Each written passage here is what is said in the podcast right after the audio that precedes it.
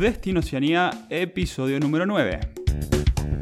Muy buenos días a todos, esto es Destino Oceanía, el podcast donde hablaremos de viajar, vivir, trabajar y experimentar la vida en Australia y Nueva Zelanda. En, el, en este nuevo episodio, un episodio especial porque vamos a hacer un ping-pong de preguntas y respuestas de los oyentes. Pero antes de empezarlo, quiero saludarlo tanto al, entrevistado como a mi compañero. Así que, bueno, Pato y Santi, eh, buenos días, ¿cómo están ustedes? Buenos días. Hola Gastón, buenos días a vos y buenas noches o buenas tardes donde sea que estén escuchando este 7 de abril de 2022. Así que hola a todos. Bueno, como todos los, eh, los episodios, viste, siempre hacemos una dedicatoria referido a algo de, de Australia o Nueva Zelanda, ¿no? Y a mí la que me tocó hoy, bueno, la que se me ocurrió realmente porque eh, me había pasado cuando antes de viajar, era referido a los kiwis, justamente a, la, a, cómo el gentilicio, diríamos, ¿no? Coloquial que se le dice a, las personas de Nueva Zelanda. Porque, bueno, esto se lo dedico a todos los despistados como yo, que creían que kiwi se le decía a los neozelandeses por la fruta, que en realidad kiwi se le dice a los neozelandeses por, por su ave, diríamos, em, natural, diríamos, el, el, kiwi es un animalito peludito con un pico largo. Medio ciego, nocturno, que no vuela. se ve poco aparte. se ve poco y nada. sí, sí, creo que nadie lo ve. La verdad yo no entiendo cómo sobrevivió esa especie. Bueno, arrancamos el episodio entonces. Y en esta oportunidad les quiero presentar a Santiago Casenave, que es Immigration Advisor en Nueva Zelanda, argentino como nosotros, pero que vive allá. Así que Santi, te pido más que nosotros te contemos un poco de ti, quiero que tú cuentes un poco de, tu historia ahí, tu llegada a Nueva Zelanda, tus estudios como Immigration Advisor y después vamos al, al tema de las preguntas y respuestas. ¿Qué te parece? Buenísimo. Eh, antes que nada, chicos, gracias por la invitación. Es, un placer estar acá con ustedes y poder compartir bueno, un poco de la información esta que tenemos este, respecto a, Nueva Zelanda, las visas. Eh, han sido bueno, años muy, muy intensos estos que han pasado con la pandemia, con las fronteras cerradas, así que bueno, por supuesto hay muchísima información para, cubrir y bueno, el tiempo siempre es, escaso, pero bueno, este, vamos a tratar de cubrir la, información la mayor cantidad que podamos. Este, bueno, simplemente digamos, en, honor a eso, para contar un poquito mi historia, yo soy abogado de la Universidad Nacional de Córdoba en el año 2006, trabajé bastantes años allá como abogado. Eh, en el año 2010 me venía picando el bichito de viajar, como mucha gente que imagino que estará escuchando este, este podcast. Y bueno, vine a Nueva Zelanda por un año, eh, hice trabajos varios, eh, la idea era despejarme, hacer algo diferente, bueno, y me quedé por supuesto enamorado con, con Nueva Zelanda. Y mm, bueno, volví a Argentina y bueno, por supuesto era cuestión de tiempo que volviera nomás y en 2014 regresé. He podido recorrer el camino, digamos, desde visa de turista de 2014, desde visa de trabajo y apliqué mi residencia después. Este, entonces conozco eh, en carne propia lo que se siente ser, ser migrante, cambiar de país, ir a un país que si bien es parte del occidente, pero bueno, son, son bastante diferentes en nuestros países de Latinoamérica y en Argentina en puntual.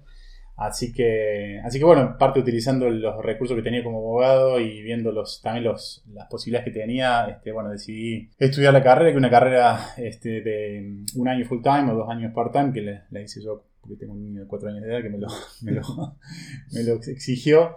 Y es el camino necesario para obtener tu licencia como Immigration Advisor acá en Nueva Zelanda. Este, así que bueno, obtuve esta licencia en el año 2020 había estado trabajando en, este, en consultoras de migración previamente, este, por algunos meses previos, así que, bueno, como les decía, eh, para mí es un, es un placer poder acompañar a la gente en sus recorridos y la gente, por supuesto, pone todas sus expectativas, todos sus sueños en, nosotros y, bueno, para nosotros, eh, en, particular para mí, es una profesión muy gratificante, sobre todo cuando llega el resultado que por suerte la gran mayoría de casos del otro lado también. Claro, este, la ansiedad que uno siente, exactamente. La visa, es, son decisiones que cambian la vida de la gente. Totalmente. Y a veces, la gente consulta mucho, este, llama mucho por teléfono, mensajea, es como un bombardeo constante, la realidad, pero es como que nunca pierdo de, el, objetivo, el foco de que para cada persona es la decisión más importante porque están este, haciendo una decisión muy valiente, digamos, todas esas personas moviéndose Totalmente al, otro, al otro lado del mundo, Dejaron toda su vida y tienen todos sus sueños y expectativas. Entonces, para eso, para cada persona, sus aplicaciones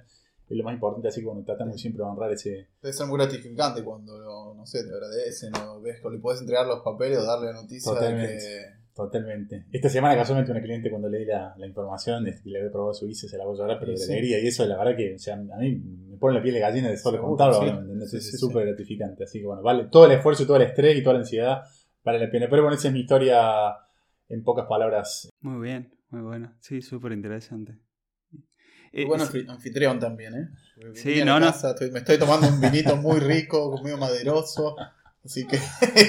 Vino, vino chileno casualmente, así Ok, que no, está buenísimo, está muy haciéndole rico. honor a, a nuestros oyentes. ahí. muy bien, muy bien.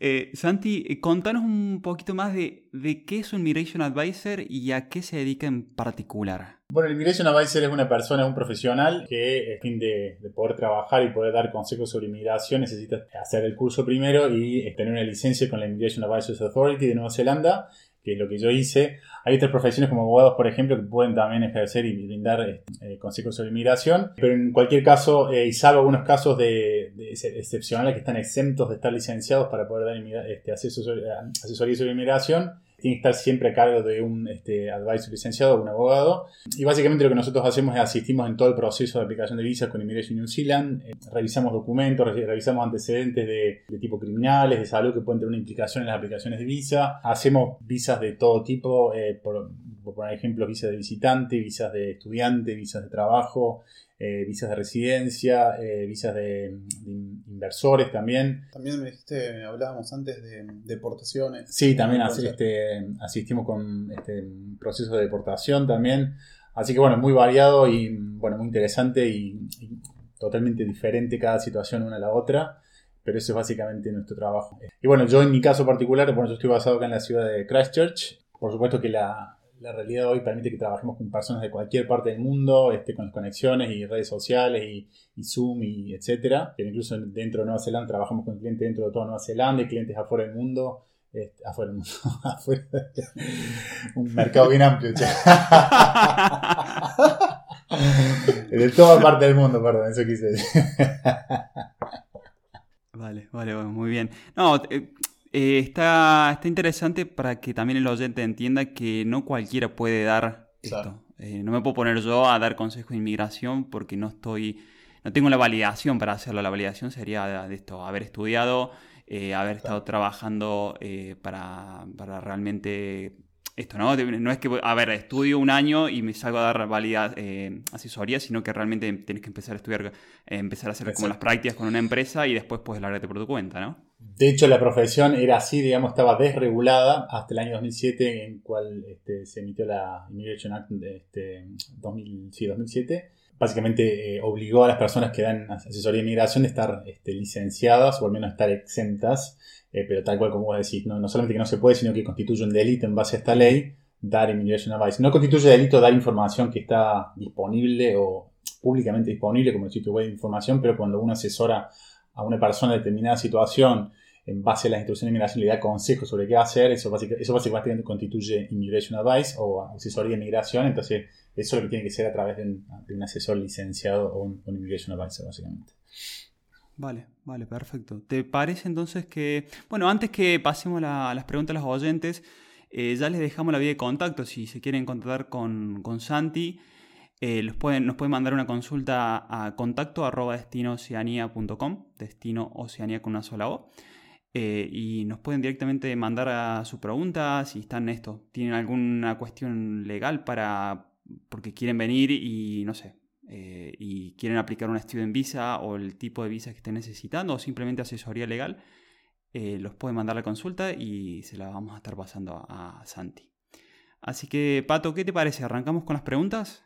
No, discúlpame. Antes queríamos em, charlar un poquito, dar como un pantallazo general en, la reapertura de las fronteras acá en Nueva Zelanda. Dale como para meter un poco de contexto Claro, a la información de las preguntas después. Bueno, básicamente, como, comentamos, digamos, estos últimos dos años eh, las fronteras de Nueva Zelanda cerraron, salvo un número muy limitado de personas podían ingresar.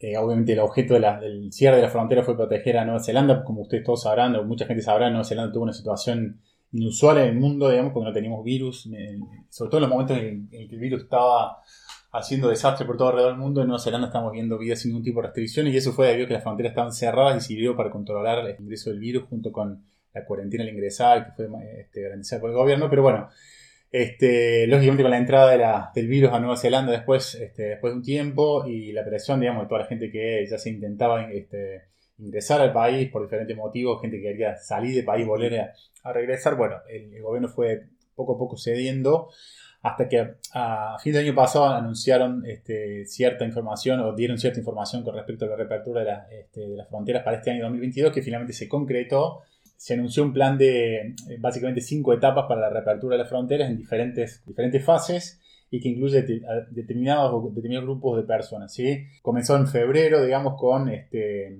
ciudadanos y, residentes de Nueva Zelanda que estaban en Australia. Continuó en marzo para ciudadanos y residentes de Nueva Zelanda que estaban en otras partes del mundo, que de todas maneras podían, podían regresar a Nueva Zelanda, pero el tema es que eh, tenían que pasar sí o sí por cuarentena obligatoria o Managed Isolation en cuarentena, entonces esto se fue liberando a poco. Lo más importante es que a partir de abril, por ejemplo, em, personas que tienen visa de trabajo vigente, que estaban eh, fuera de, Nueva Zelanda, pueden ingresar también. 5.000 estudiantes internacionales, que eso lo vamos a, tocar después van a poder ingresar a Nueva Zelanda para este, empezar a cursar el semestre número 2. Desde mayo, por ejemplo, tenemos las fronteras abren para personas que tienen nacionalidad de países que son parte del Visa Waiver Country, eh, Visa Waiver Program, perdón, eh, son aquellas personas que pueden ingresar a Nueva Zelanda eh, sin tener que aplicar a una visa de visitante previamente.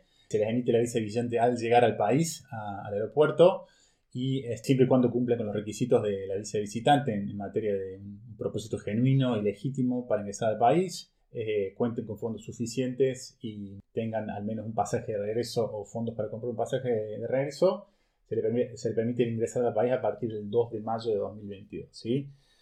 Eh, luego a partir de julio van a poder ingresar, eh, bueno, se van a abrir aplicaciones para visas de trabajo bajo ciertas condiciones y con empleadores acreditados. Y el último paso de la, apertura de la frontera, el paso número 5, va a ser a partir de octubre de este año 2022, en el cual todas las aplicaciones de visa y eh, sin, sin, excepción van a estar disponibles nuevamente. Y esta fecha se ha fijado para octubre, pero es probable, el gobierno anunció que es probable que se pueda adelantar también. Ah,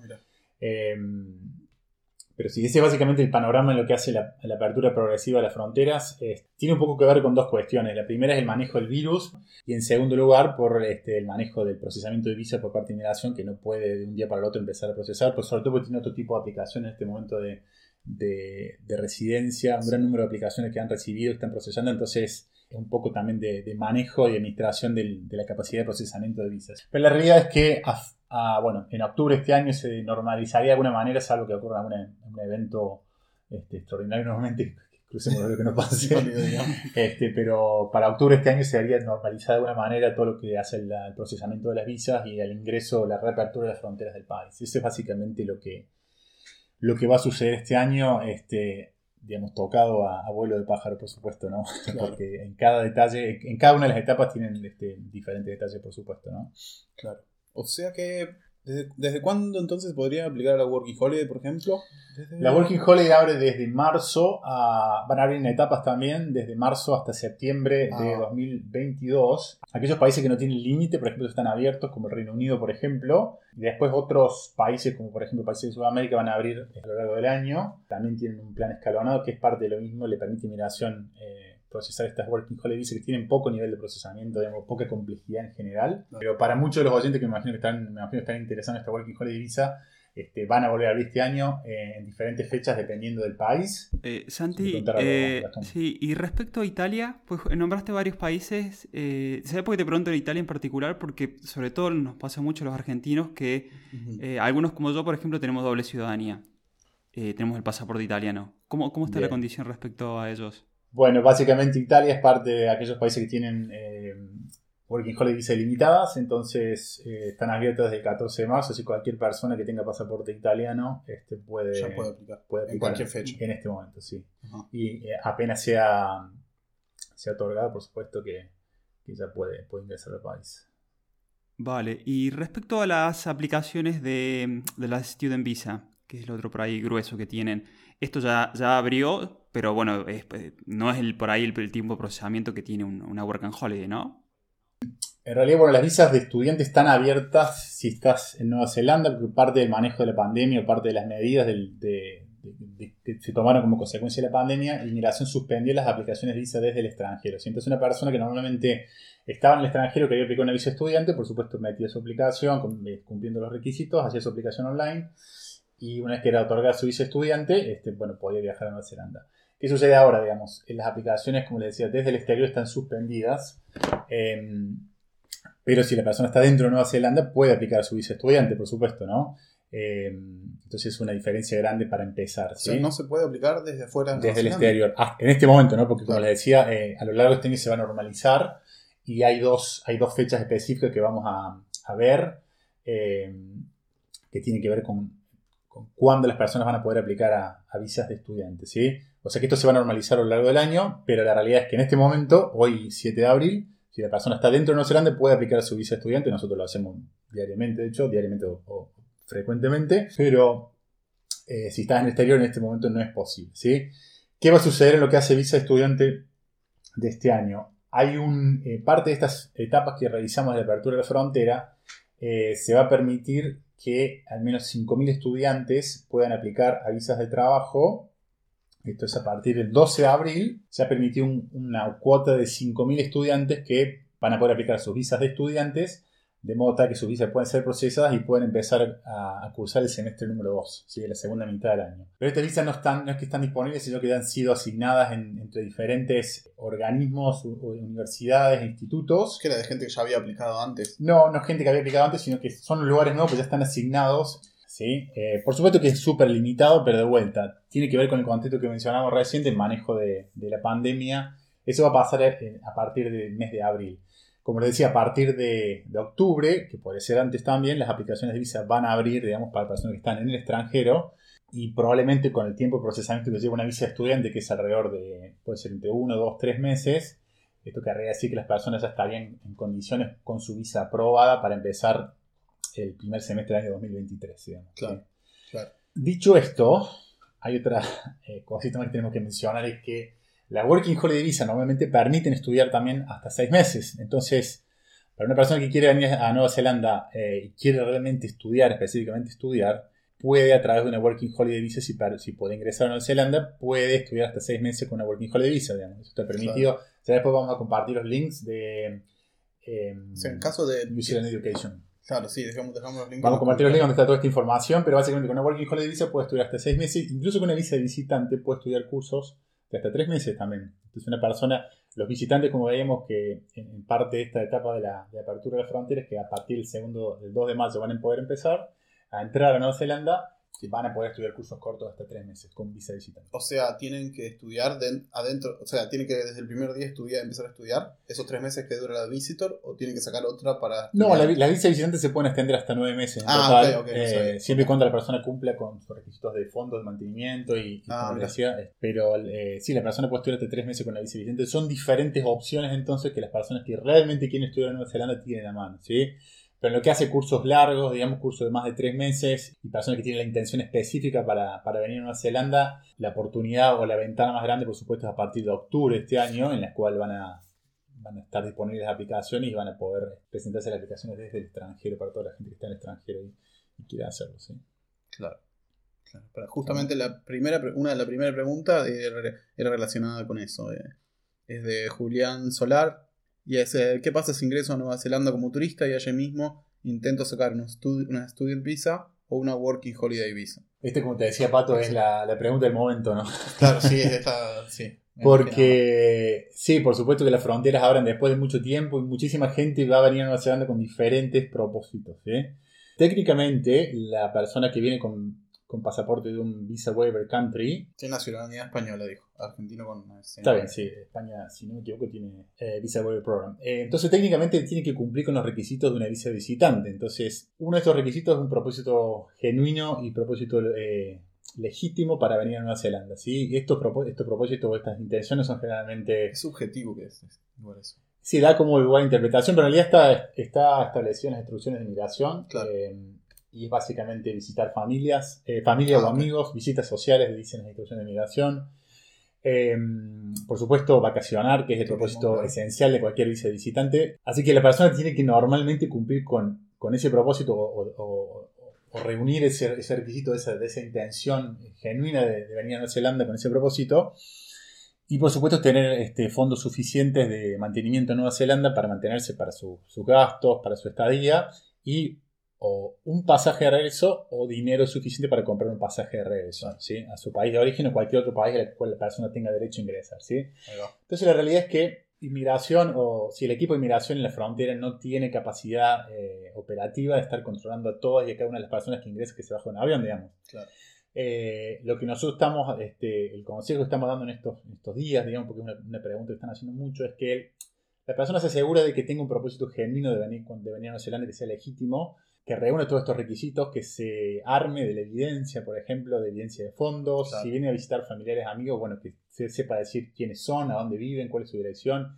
Si vienen a vacacionar, que tengan por lo menos un plan de un plan de, de viaje, algún tipo, claro, prearreglados, ¿no? exactamente, algún tipo de reserva, digamos, porque a veces se pueden presentar situaciones que son bastante, vamos a llamarle indeseables en el aeropuerto, Sí, digamos, te que meten en la, la piecita esa. Exactamente, el famoso, el famoso rumor, digamos, eh, no, es, no es por alarmar, digamos, pero es una realidad que sucede, digamos. Entonces la persona que viaja a Nueva Zelanda debería estar preparada para eso. Este, nosotros, por supuesto, le ayudamos y, y el asesoramiento que le brindamos tratamos de, de ayudarle y orientarlo de la, de la mejor manera dependiendo cuál sea su propósito. La realidad es que técnicamente si la persona quiere aplicar una visa de trabajo, debería, y esto está claramente en la, en la página web de inmigración, debería aplicar una visa de trabajo desde el exterior Pero no se puede. O sea, el tema, claro, que el tema es que no se puede. Entonces, como la gente, hay cierta, cierto grupo de personas que va a tomar el riesgo y va a venir, pero como les digo, digamos, la realidad es que inmigración no tiene la capacidad para controlar a todos Claro. de las personas, pero a toda persona con la cual yo hablo le digo, asegúrate de que tengas todos los requisitos por si te paran, te hacen una pregunta. Sobre todo porque también, eh, si bien hay intérpretes de diferentes idiomas en el aeropuerto que los pueden asistir, pero bueno, van a tener que escuchar a una persona haciéndole preguntas en otro idioma, en otro país, después de haber viajado 12 horas de vuelo, perdidos, este, cansados, Sí, entonces...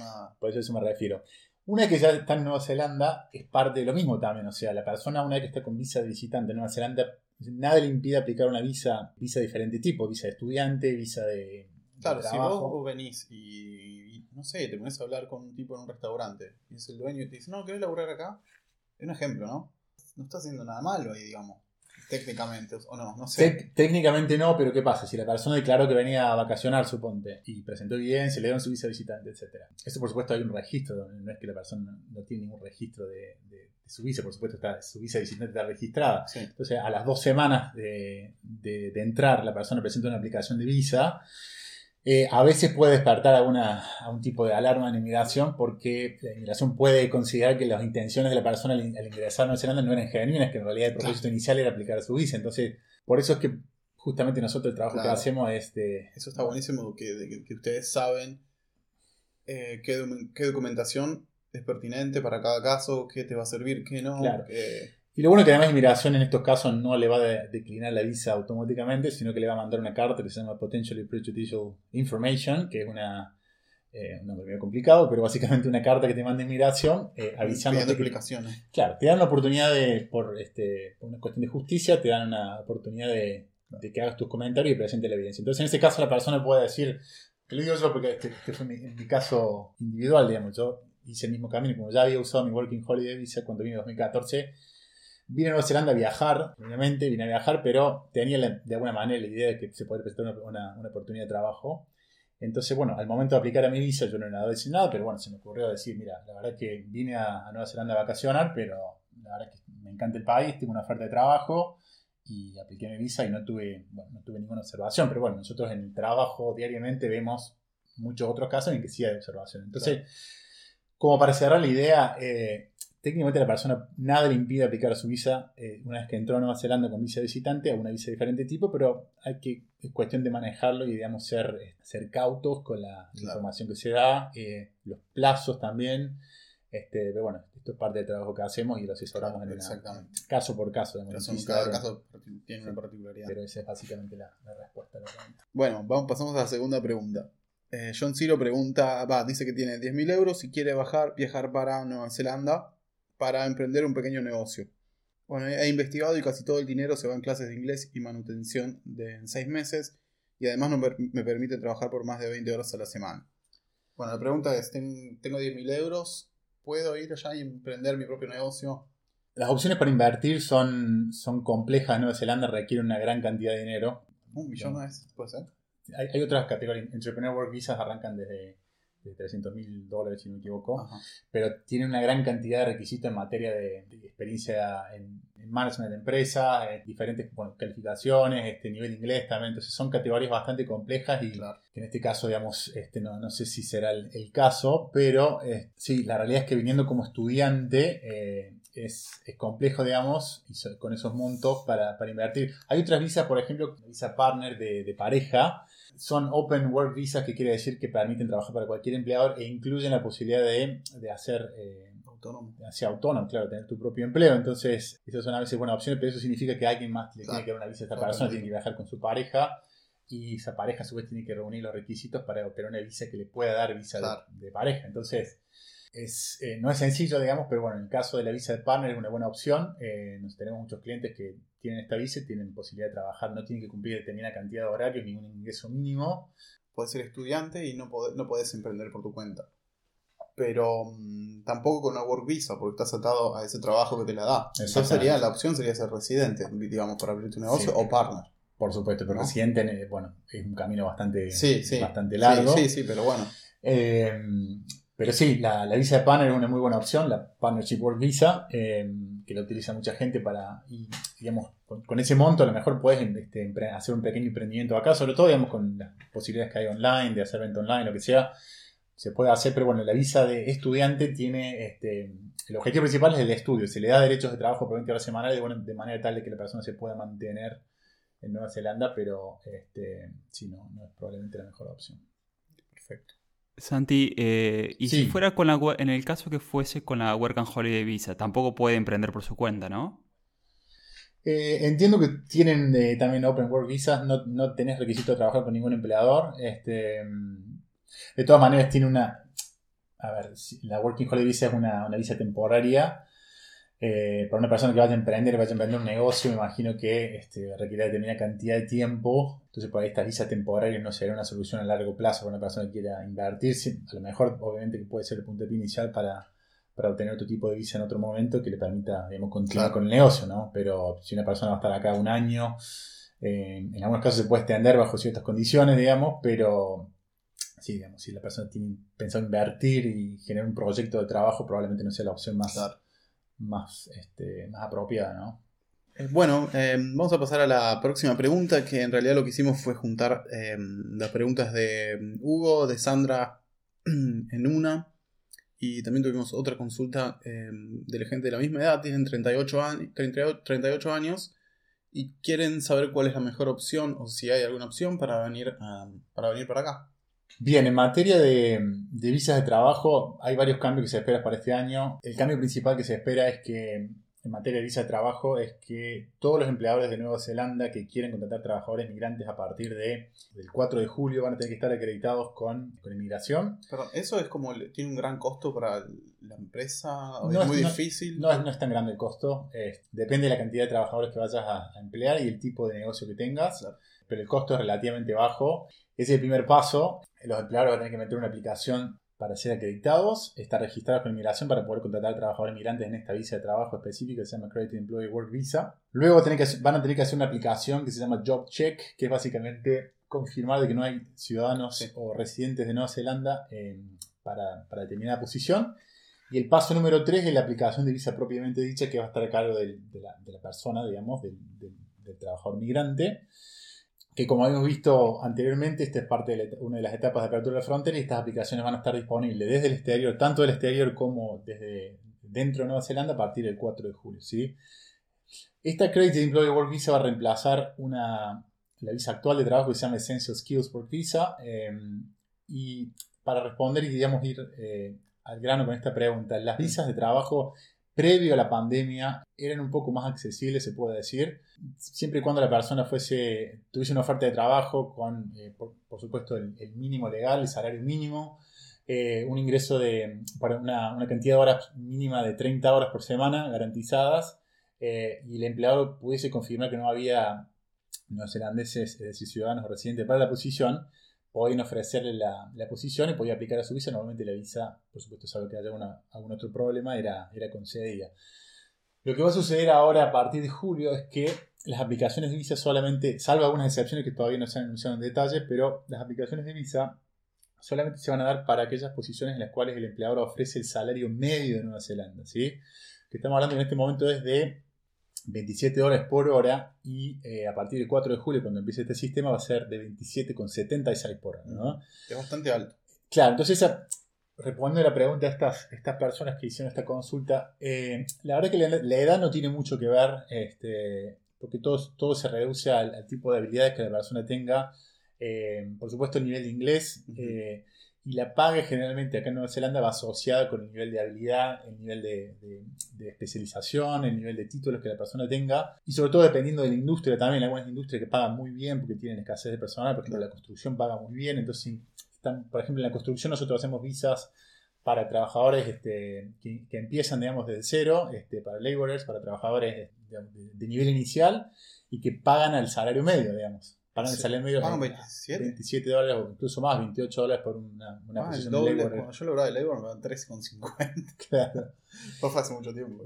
Pero, pero sí, digamos, para una persona que quiere aplicar desde el exterior, tiene que por ahí apuntar a, por un lado, industrias que paguen estos, estos salarios, por supuesto, y por otro lado, tiene que estar, por supuesto, tiene que tener un tipo de, de calificación o de, o de, experiencia laboral previa que le permite aplicar estas posiciones. Sí, por ejemplo, para aplicar una posición de carpintero, una persona este, necesita tener una calificación relevante de la actividad o al menos tres años de experiencia, por ejemplo, sí, como carpintero. ¿sí? Y poder desenvolverse en Nueva Zelanda. El, y poder el, probarlo, ¿no? Tener poder probarlo, sueldo. Por supuesto. Por que por ahí en, en Sudamérica es, es, bastante complejo, digamos, porque sabemos que la, el, el, empleo generalmente no, no, es registrado, no es registrado completamente. Eh, el requisito, digamos, el inglés no es un requisito, digamos, para aplicar la visa, pero es más un requisito implícito en lo que hace a, a las posibilidades reales que, la, sí, que la persona puede tener de conseguir un empleo bajo esa posición. Entonces, eh, para cerrar la idea, la persona que tenga posibilidad de aplicar, eh, o sea, aplicar una posición eh, directamente con el empleador a través de plataformas de búsqueda como Trade, que podemos pasar las, sí. los, los, links también, Trade sí, que son las plataformas de búsqueda más comunes acá, y recibe una oferta de un empleador este, acreditado a partir de julio, puede aplicar a su visa. Como dijimos, todos esos dos pasos previos, la, acreditación y el job check, que vendría a ser el, chequeo de que no hay un, eh, o la confirmación de que no hay un ciudadano residente, digamos, si la persona cumple con los requisitos de, buen carácter de buena salud y tiene las calificaciones de experiencia necesarias específicas para el puesto, puede aplicar una visa después de conseguirlo. El tema es que bueno, se va a poner más complejo y el gobierno de Nueva Zelanda está anunciando una especie de como un reseteo de las, de las condiciones de migración. O sea, el, el gobierno actual, digamos, tiene la dirección de eh, intentar atraer a más ciudadanos y residentes de Nueva Zelanda, porque Nueva Zelanda normalmente o en los últimos años ha dependido demasiado de mano de obra migrante. Uh -huh. Pero la realidad es que industrias del país que dependen y van a depender siempre de migrantes, de trabajadores migrantes, entonces las oportunidades siempre van a estar. Entonces, cuestión eh, como dijimos en otros casos, de asesoramiento caso por caso, es difícil eh, hacer un, un claro, dar una opinión general. Tiene tantos vericuetos y si leo los detalles de, de, cada uno de estos tres son todos totalmente distintos. Claro, pero como para dar una, una respuesta general depende, digamos, de, de, las, de, las, habilidades que tenga la persona, la experiencia. De hecho, la persona, eh, el hecho que tenga yo, 38 años, está bueno porque tiene, imagino que tendrá experiencia ya en, Claro. Laboral. Está en una mucho mejor condición para conseguir trabajo que una persona de 20 años. Mira, es un 25 años. Acá tenemos un periodista.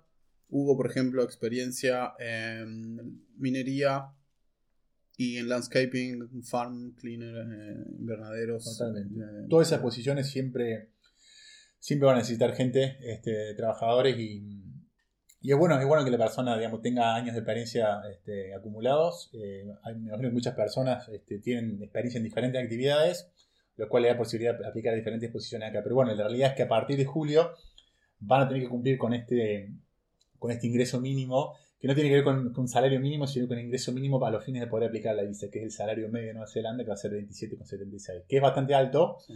Porque eh, el mínimo es 20 21,20. 21,20. 21,20 en este momento. ¿sí? Este, pero bueno, por eso es que muchas personas quieren entrar a Nueva Zelanda en visa de, con visa de visitante antes de julio, porque pueden aplicar a la, a la visa actual que se llama Essential Skills, que no tiene requisito eh, de este salario medio para, para poder aplicar. Digamos. Claro. Se puede aplicar con salario inferior a eso. La visa se da por menos tiempo, pero se puede aplicar, digamos. Y cualquier visa que se dé ahora bajo estas condiciones o bajo estas instrucciones de Essential Skills, eh, se, se, va a mantener, no va a ser afectada por los cambios posteriores, ¿sí? Claro. Pero a partir de toda persona que quiera aplicar una visa de trabajo bajo esta, esta categoría a partir de julio, bueno, va a quedar sujeta a estas, nuevas instrucciones. Espectacular. Santi, te hago una consulta. O sea que para las personas que tienen más de 35 años, realmente la, forma de llegar o esto de migrar a, Nueva Zelanda son o una esta eh, Skill Working Visa, no me acuerdo técnicamente cómo era el nombre, o si no, ah vale, Essential Skill, o si no, eh, un Student Visa. Lo que pasa es que un Student Visa no te permite mm, trabajar de esta manera, ¿no? Este, o estás muy limitado en el tiempo. O sea, te permite trabajar 20, 20 horas, pero esas 20 horas generalmente no son. O sea, te van a servir para un ingreso básico, para cubrir gastos básicos, digamos, no te van a permitir. Vivir el día. Claro, vas a vivir básicamente. Este, pero dependiendo, digamos, de la posición, porque a lo mejor una persona que viene, a estudiar bajo determinada calificación y tiene, como le digo, otras tiene buen nivel de inglés y tiene calificación, experiencia laboral, puede conseguir empleo que, le den eh, mayor ingreso, pero a la larga que son 20 horas por semana no se puede trabajar, digamos, no es que cualquier persona trabaja 40 horas por semana, ¿sí? 35, 40 horas, ¿sí? Em, pero bueno, algunas visas de estudiante, por ejemplo, permiten eh, lo que se llama la Post-Study Work Visa, digamos, que luego de completar la calificación, la persona se le otorga una, una, visa de trabajo abierta por determinada cantidad de tiempo, eso es una muy buena opción también. Sí porque la persona puede venir a estudiar, trabaja sus 20 horas por semana y bajo ciertas condiciones, bajo determinados niveles de calificaciones, puede obtener una post-study work visa por determinada cantidad de tiempo, dependiendo de la calificación que haya estudiado. y, y, eso puede, digamos, puede trabajar para cualquier empleador sin necesidad de cumplir ingreso mínimo. Y bueno, con ese tiempo también en Nueva Zelanda también le permite ganar experiencia local y mejorar su inglés y a la larga también estar en mejores condiciones después para aplicar ya sea una visa de trabajo o eventualmente la residencia, porque también toda esa calificación le va a dar puntos para, aplicar la residencia eventualmente, ¿sí? Muy bueno. ¿Mm? Muy bueno. Pato, ¿nos quedó alguna pregunta ahí en el, tintero? No, no, no, ya estamos. Ya, con eso ya, estamos bien. Ya se me secó la, garganta. ya, ya extrajimos demasiada información, ya está bien por ahí.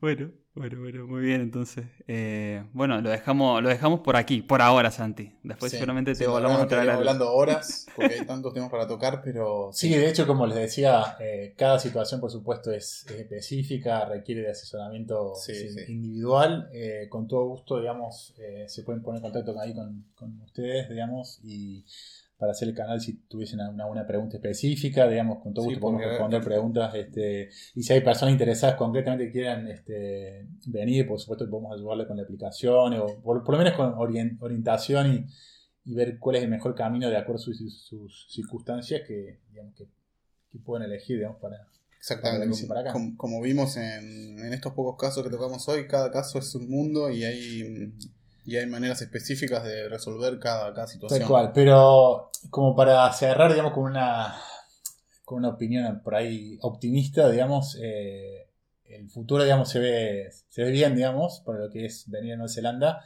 sobre todo comparado a, lo que fue en los últimos años, que había una incertidumbre total, digamos, eh, es un muy buen momento. Nosotros, por supuesto, estamos muy contentos, porque, bueno, va a significar más trabajo para nosotros y significa que también podemos ayudar a más gente y ayudarle, por supuesto, a cumplir sus sueños.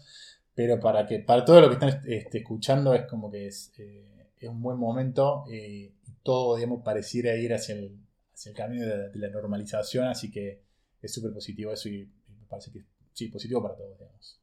Bueno, espectacular. Sí, sí, sí, la verdad que... Quedaríamos hablando por horas. Muchísima información. Eh, un fenómeno, Santi. Te agradecemos mucho por, por estar acá con nosotros. Un gusto. Y bueno, espero, espero se repita. Y bueno, Asti, no sé si a vos te queda algo para cerrar.